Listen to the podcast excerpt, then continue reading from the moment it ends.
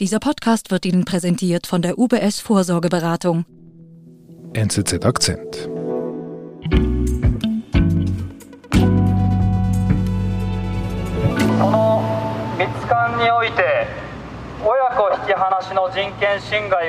Wer ist denn das da? Also ich höre da einen Mann, der durchs Megafon auf Japanisch laut spricht. Was passiert da genau? Ja, die Szene spielt sich ab vor einem Gebäude in der Innenstadt von Tokio. Das ist die Tokio-Zentrale eines japanischen Lebensmittelkonzerns Mitskan, der berühmt ist für seinen Sushi-Essig. Und da steht ein relativ junger Mann, Daisuke Nakano, hat mehrere Transparente aufgestellt und fordert über das Megafon Zugang zu seinem einzigen Sohn.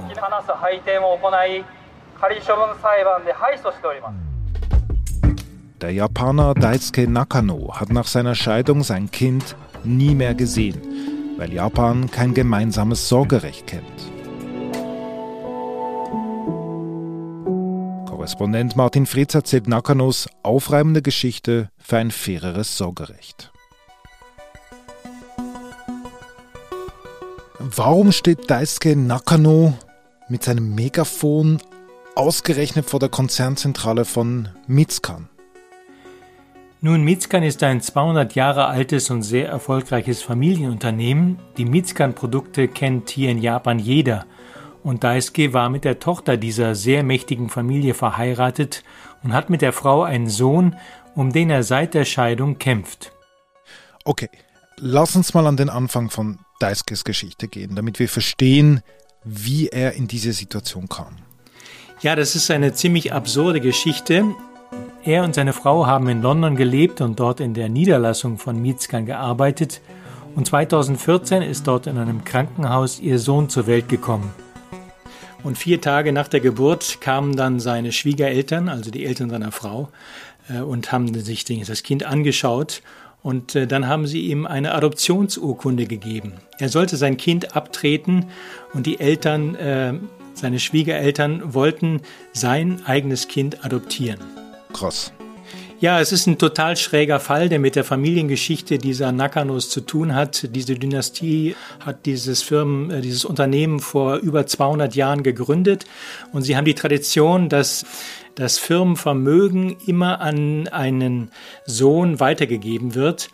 Und um das in diesem Fall möglichst reibungslos steuertechnisch ohne große Steuerzahlungen durchzuführen, haben sie die Geburt in England stattfinden lassen. Und das war dann der Anlass für die Scheidung. Äh, das, die beiden haben sich dann äh, unter der Regie der Eltern äh, zerstritten äh, und schließlich kam es dann zur Scheidung. Okay, also das tönt nach einer sehr ausgeklügelten Idee, wie man quasi die Familiengeschichte in diesem Unternehmen weiterführt. Lassen wir mal auf die Seite, würde ich vorschlagen. Okay. Okay. Und dann kam es aber zur Scheidung.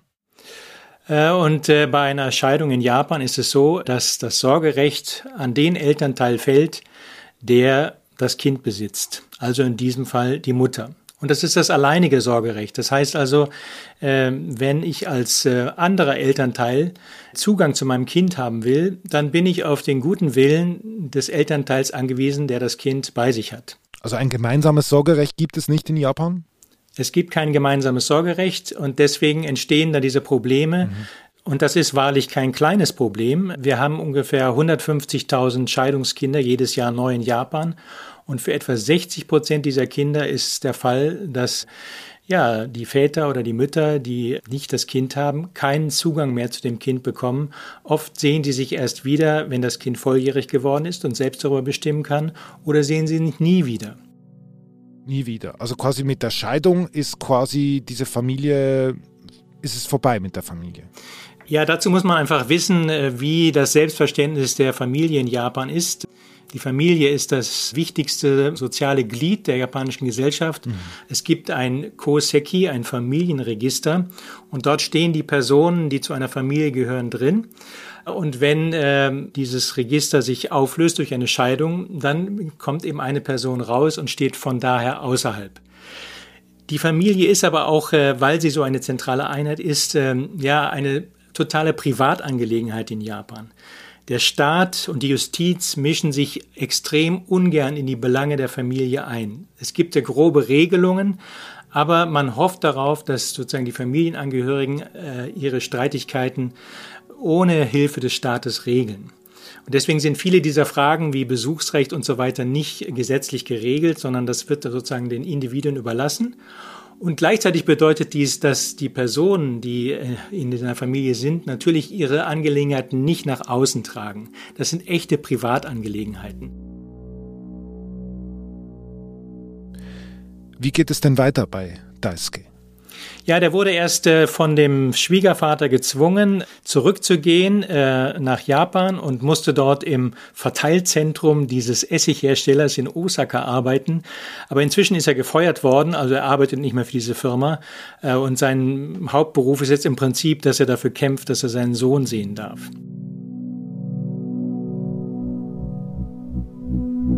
Wir sind gleich zurück. Es gibt Schöneres, als vorzusorgen. Aber kaum Wichtigeres. Zwei Stunden gut investiert. Richtig vorsorgen mit der professionellen UBS-Vorsorgeberatung für komplexe Vermögensverhältnisse.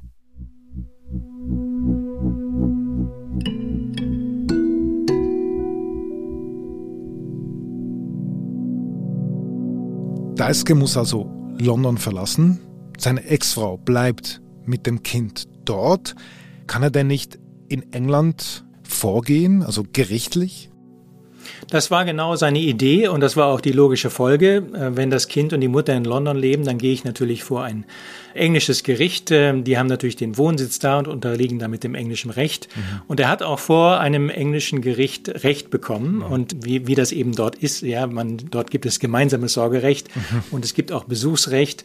Das wurde ihm natürlich zugesprochen. Nur, ja, das funktioniert natürlich nur, wenn die Familie und seine Frau mitspielt. Mhm. Und äh, die hat sich bis jetzt geweigert. Also er hat sein Kind seit äh, 2017 nicht mehr gesehen, also etwa vier Jahre lang. Was macht er dann? Naja, du kannst dir die Verzweiflung vorstellen von diesem Mann. Ja. Der hatte natürlich gut überlegt, äh, was er jetzt tut, denn er musste ja sich mit einer sehr mächtigen und sehr reichen Familie anlegen. Mhm. Aber er war eben so verzweifelt, dass er keine andere Möglichkeit gesehen hat, als seinen Kampf in die Öffentlichkeit zu tragen. Er hat sich also vor die Mitskan-Zentrale gestellt. Er hat dann mehrere Magazine in Japan auf seinen Fall aufmerksam gemacht. My name is Daisuke Nakano. Und auch ein sehr professionelles YouTube-Video über seine Geschichte produziert und ins Internet gestellt. For taking my son and for their total infringement on my human rights. Aber hat das nun etwas bewirkt, dass Daisuke mit seiner Geschichte an die Öffentlichkeit gegangen ist? Also nicht nur Daisuke ist mit seiner Geschichte an die Öffentlichkeit gegangen, sondern auch immer mehr andere japanische Väter und Mütter, und das hat dann dazu geführt, dass es tatsächlich Bestrebungen der Regierung gab, das Scheidungsrecht zu reformieren. Und die Justizministerin hat im Februar dieses Jahres ihren gesetzlichen Beirat äh, angerufen und gebeten, das Scheidungsrecht zu überarbeiten. Mhm. Und auf dieser Basis wird dann ein, äh, ein verbessertes Scheidungsrecht institutionalisiert. Äh, das hat schon eine Wirkung gezeigt. Okay, aber dann ist ja alles gut für Deiske. Ja, das Problem ist, dass diese Experten offenbar empfehlen wollen, das ist nicht ganz klar, aber das ist sozusagen ja der, das Gerücht, dass es bei diesem alleinigen Sorgerecht bleibt und dass man lediglich ein Besuchsrecht institutionalisieren will. Das bedeutet zum Beispiel, dass ich mein Kind nur vielleicht zweimal im Monat sehen darf für drei Stunden unter Aufsicht und auch gegen eine hohe Gebühr, die ich an einer Vermittlerorganisation zahlen muss. Mhm. Also das wären sehr schwierige Umstände, unter denen dann man weiter seinen Kontakt zum Kind halten könnte. Und das stellt natürlich diese Betroffenen wie den Daisuke nicht zufrieden.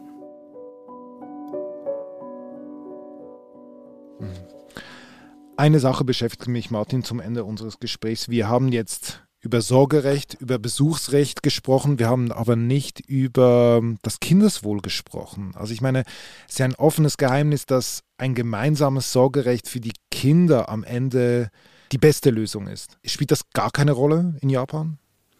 Ja, ich denke, äh, darüber sind wir uns einig und äh, so argumentieren ja auch die Betroffenen, diese äh, Scheidungselternteile, äh, dass das für das Kind natürlich besser wäre, wenn es regelmäßig beide Elternteile sieht. Und auch japanische Psychologen bestätigen das und auch viele japanische Richter bei ihren Entscheidungen berücksichtigen das natürlich. Also sie finden das auch nicht gut, dass die Mütter oder Väter, die das Kind haben, dem anderen Elternteil keinen Zugang mehr gewähren. Aber die juristischen Umstände ist das eine und die sozusagen die gesellschaftliche Wirklichkeit das andere. Es fällt äh, Japanern grundsätzlich schwer, äh, solche komplizierten ja, sozialen Beziehungen aufrechtzuerhalten, die natürlich durch solche Scheidungen entstehen. Mhm. Aber das heißt Patchwork, das ist jetzt eine Konstellation, die man in Japan eher selten und wenn, dann wird das sehr schräg angeschaut. Ja, es ist äh, für Japaner in Anführungsstrichen schwer zu leben, äh, dieses Patchwork-Family-Denken. Und ähm, äh, es ist wirklich eine sehr konservative Gesellschaft und man möchte hier einfach immer gerne klare Verhältnisse haben. Mhm. Also ein Beweis dafür ist zum Beispiel, dass praktisch alle Kinder äh, geboren werden in einer Ehe. Es gibt keine unähnlichen Kinder. Mhm. Ja, also das vermeidet man ganz strikt. Man zieht hier auch nicht zusammen und lebt zusammen, wenn man nicht verheiratet ist.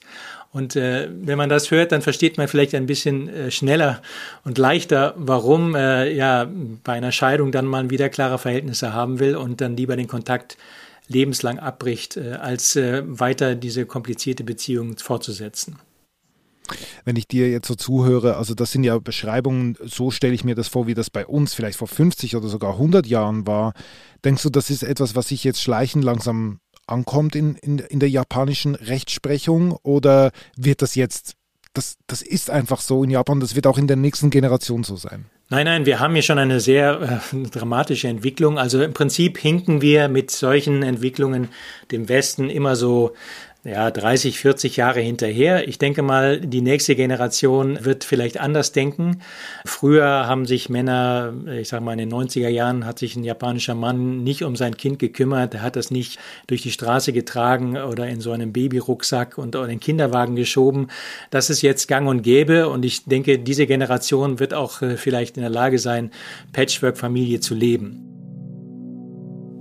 Also das scheint wirklich noch ein paar Jahre zu dauern, bis sich etwas ändert in der japanischen Gesellschaft oder zumindest auf der Rechtsebene. Wie geht es denn jetzt mit Daisuke weiter? Ja, in solchen Fällen, das ist natürlich einfach traurig und tragisch. Denn wenn man die Sache realistisch betrachtet, er kann ja noch so viel kämpfen und noch so viel demonstrieren. Solange seine Ex-Frau nicht mitspielt und seine Ex-Schwiegereltern nicht mitspielen, wird er dieses Kind nie wieder sehen. Das ist einfach die traurige Realität. Selbst wenn äh, die Frau und das Kind nach Japan zurückkehren und ein japanisches Gericht ihm dann Besuchsrecht äh, zusprechen würde, Solange die Eltern und seine Ex-Frau nicht mitmachen, wird er das Kind nicht sehen. Das ist leider die bedrückende Realität.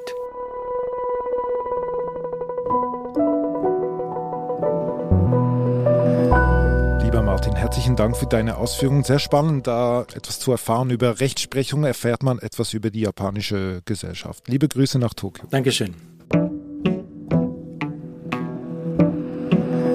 Das war unser Akzent. Ich bin David Vogel. Bis bald.